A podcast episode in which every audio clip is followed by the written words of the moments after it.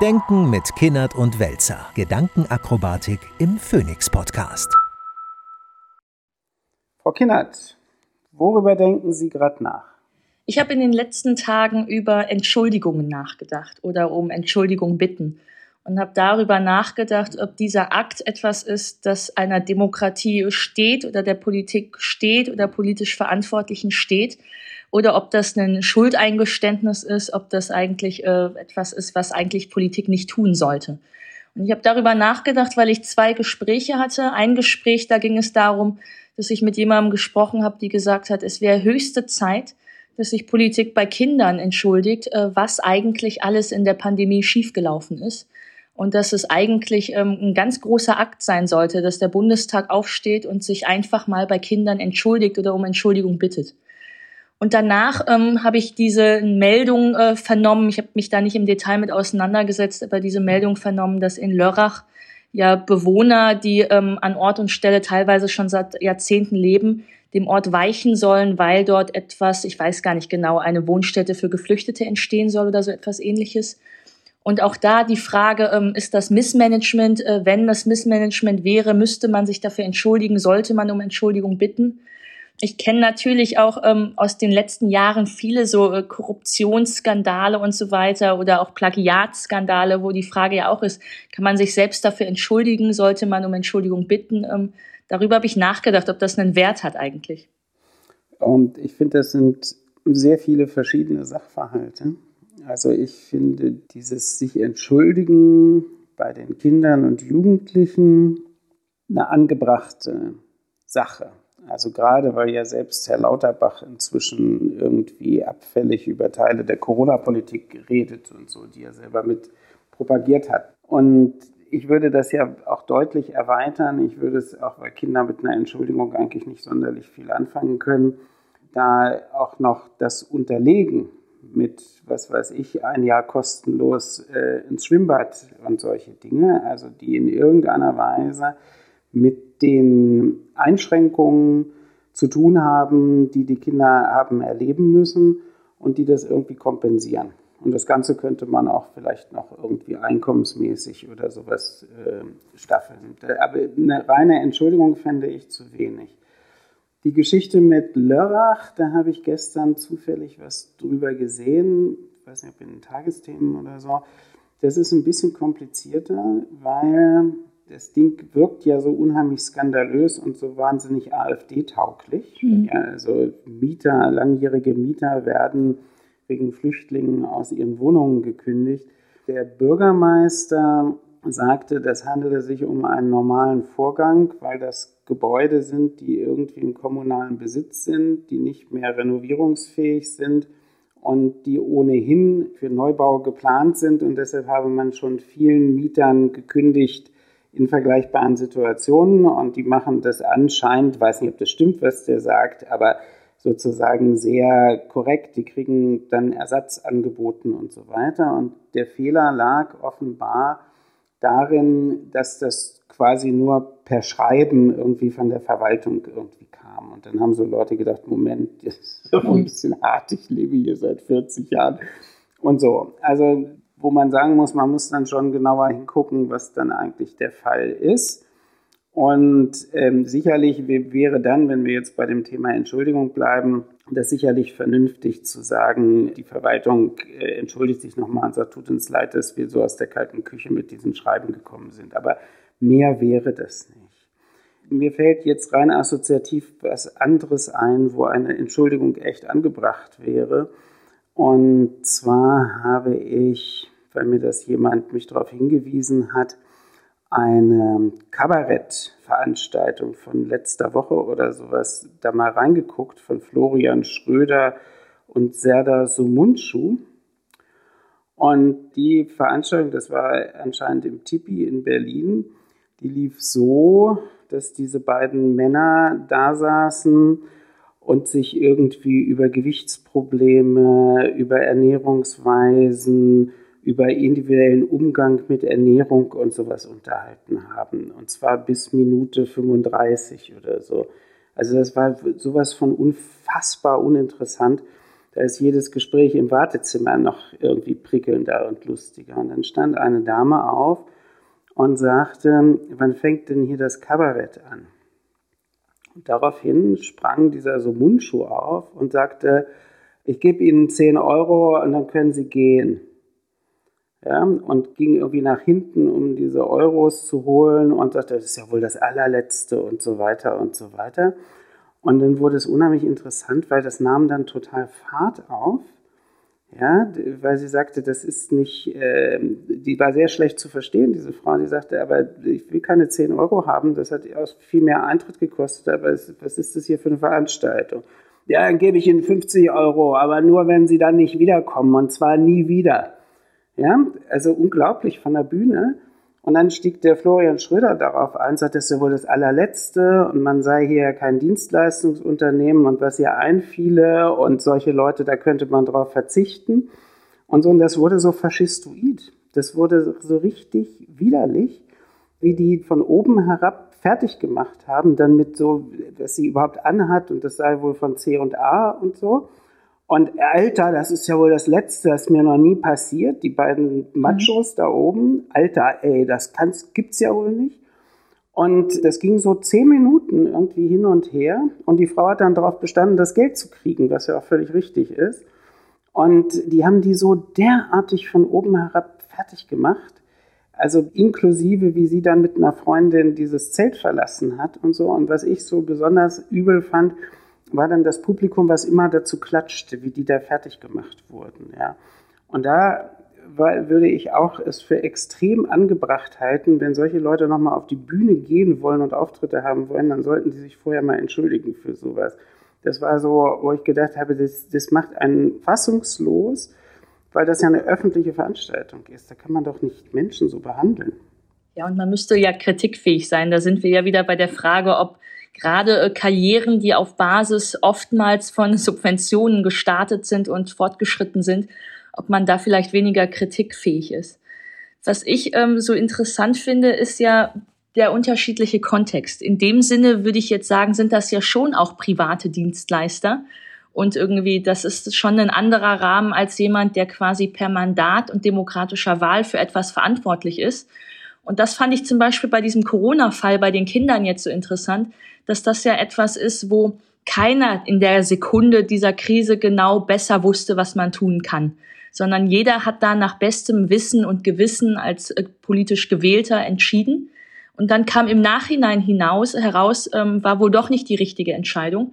Das heißt, da hätte ich sogar das Gefühl, dass es nicht um die Entschuldigung geht für einen persönlichen Fehler, sondern das würde ja eigentlich bekräftigen, dass Politik etwas ist, das keinen Wahrheitsanspruch hat, sondern dass aus einer Situation heraus über irgendwie das Abwägen von Interessen bei allen Informationen, die eben da sind, entschieden wird. Und wenn das einfach im Nachhinein dann doch nicht dem genügt hat, was man sich da erhofft hat, dann ist eine Entschuldigung für mich nicht unbedingt ein Schuldeingeständnis, sondern spiegelt eigentlich diese viel größere Dimension von Politik wider, dass man ohne ähm, Allzeitinformationen in der Sekunde entscheiden muss. Und deswegen finde ich, macht das äh, eine Krisensituation eigentlich viel nachvollziehbarer. Ja, aber worüber ich gerade parallel nachgedacht habe, ist, ob es eigentlich tatsächlich um Entschuldigung dabei geht. Weil in der politischen Kultur ist ja das, das wohlfeile Entschuldigen schon ein relativer Standard. Hm. Ja, also ich entschuldige mich für bla bla bla. Und das Entschuldigen ist ja noch insbesondere mehr Standard, seit man so sehr sprachsensibel geworden ist und sowas. Also insofern ist wahrscheinlich das, was Sie intendieren, gar nicht unbedingt eine Entschuldigung, sondern in irgendeiner Weise die Herstellung eines Verhältnisses der Angemessenheit zwischen dem, was schiefgelaufen ist und unter dem dann Menschen gelitten haben und wo man dann sagt, okay, wir sehen das. Wir sehen das, dass es da eine Benachteiligung gegeben hat, eine, die vielleicht auch nicht nötig gewesen ist oder die unbedacht geschehen ist. Das ist, glaube ich, was anderes, oder? Ja, ich würde dazu stimmen. Ich finde, das ist so eine nachträgliche ähm, Anerkennung von Wahrheit, die quasi eben nachgelagert ist, weil man jetzt wüsste, was man vielleicht damals anders gemacht hätte aber ähm, das für mich Teil des aktuellen Anspruchs an Politik ist. Also ich könnte jetzt einer Regierung besser vertrauen, wenn sie mir jetzt sagen würde, was haben wir gelernt aus den letzten Jahren. Also da geht es auch nicht unbedingt um das Legitimieren der Vergangenheit, sondern jetzt etwas zu tun, nämlich eine Realität von damals anzuerkennen, woraus sich für mich heute in der Gegenwart neues Vertrauen irgendwie schöpfen ließe. Ja, ja, ja, ja. Aber, und da würde ich aber trotzdem auf meinen Punkt zurückkommen und sagen, das müsste aber auch mit Handlung verbunden mhm. sein. Also das nur was sagen ist sowieso schlecht. so grundsätzlich schlecht. Also kostet nichts, kann man immer machen. Aber in irgendeiner Weise, und das gehört für mich zu diesem Verhältnis der Angemessenheit dazu, ist sozusagen, wer ist eigentlich am meisten benachteiligt? Für wen müssen wir, wenn wir es können, denn irgendetwas tun? Und natürlich ist es so, und das würde ja den Bereich bis ins Studium hinein auch betreffen, weil ja auch die, die Studierenden, insbesondere die Erstsemester, unglaublich schlechte Karten gehabt haben in dieser Zeit. Und dann müsste man noch mal gucken, welche anderen gesellschaftlichen Gruppen gibt es denn noch, die besonders auch deswegen betroffen gewesen sind, weil sie keine Lobby hatten und weil sie keiner auf dem Zettel hatte. Ja, und dann würde die Sache interessant werden, weil dann könnte man ja tatsächlich mal überlegen, was sind denn jetzt Formen der Angemessenheit, wie man da, und das ist ja das schöne alte Wort, etwas wieder gut machen kann. Es gibt ja auch Diskurse, wo ich aus heutiger Sicht sagen würde, da haben wir wahnsinnig verengt und reflexhaft reagiert.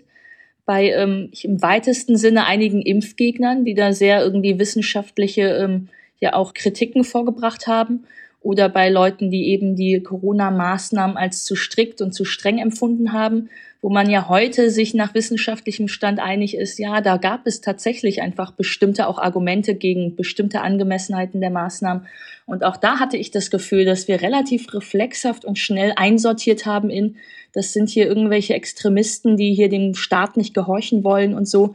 Also wir haben uns ja ganz grundsätzlich, und da beziehe ich mich jetzt eben nicht nur auf demokratisch gewählte Abgeordnete, sondern ja auch als politische Kultur und Gesellschaft in bestimmten Diskursen keinen Gefallen getan, sondern haben uns da was zu Schulden kommen lassen. Da ist ja dann auch die Frage, heißt das, dass sich jetzt jeder Bürger aktiv entschuldigen muss oder wie kann man genau das jetzt als Makro irgendwie Akteur, als Gesellschaft einsehen, dass da etwas nicht ähm, so gelaufen ist, wie wir es heute irgendwie besser wissen? Also ich fühle mich jetzt veranlasst, mich zu entschuldigen.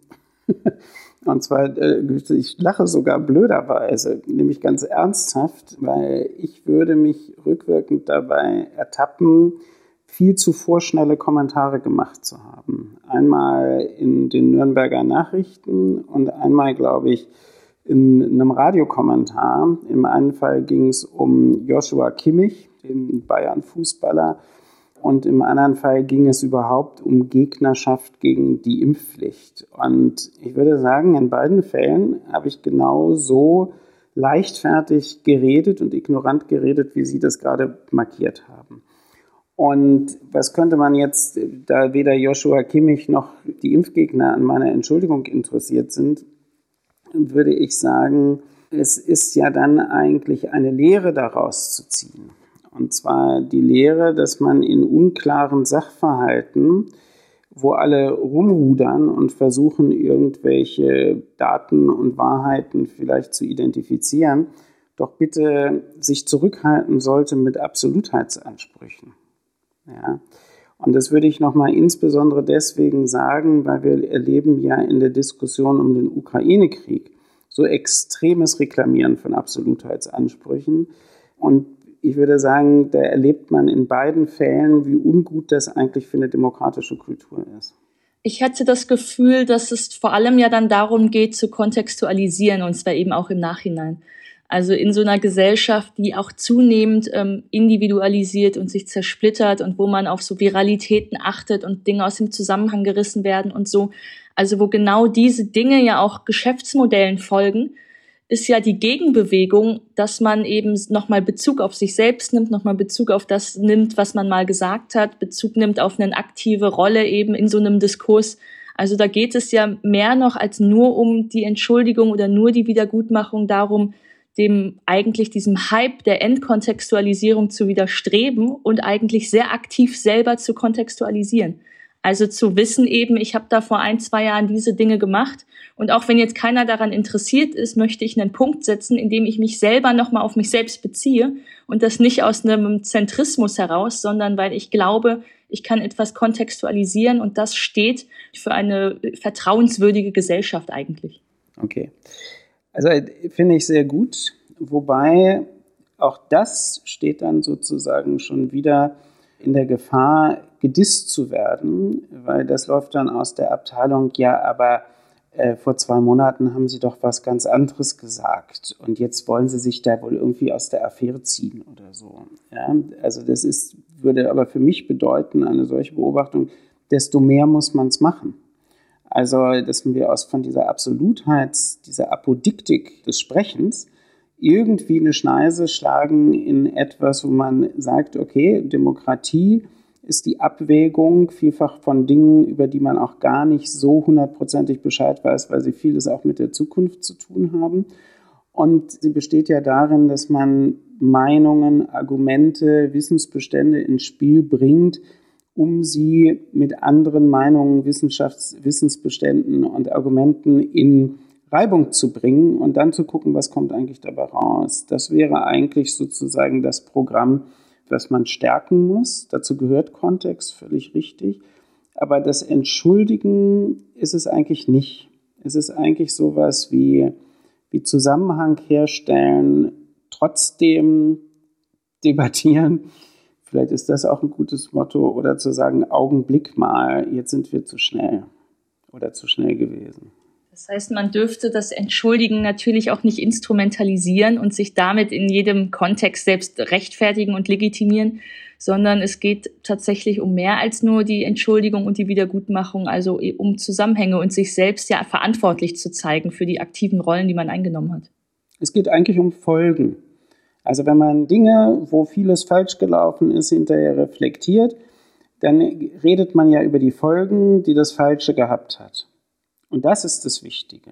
Oder die auch ein falsches Verhalten, falsche, keine Ahnung, vorschnelle Sicherheit oder sowas gehabt hat. Das, das ist, glaube ich, der Punkt. Also sowas wie Reflexivität und das Zurückholen von Dingen, unter denen Leuten, Leute gelitten haben, so etwas, das ist, glaube ich, wäre für eine, für eine demokratische Kultur total wichtig.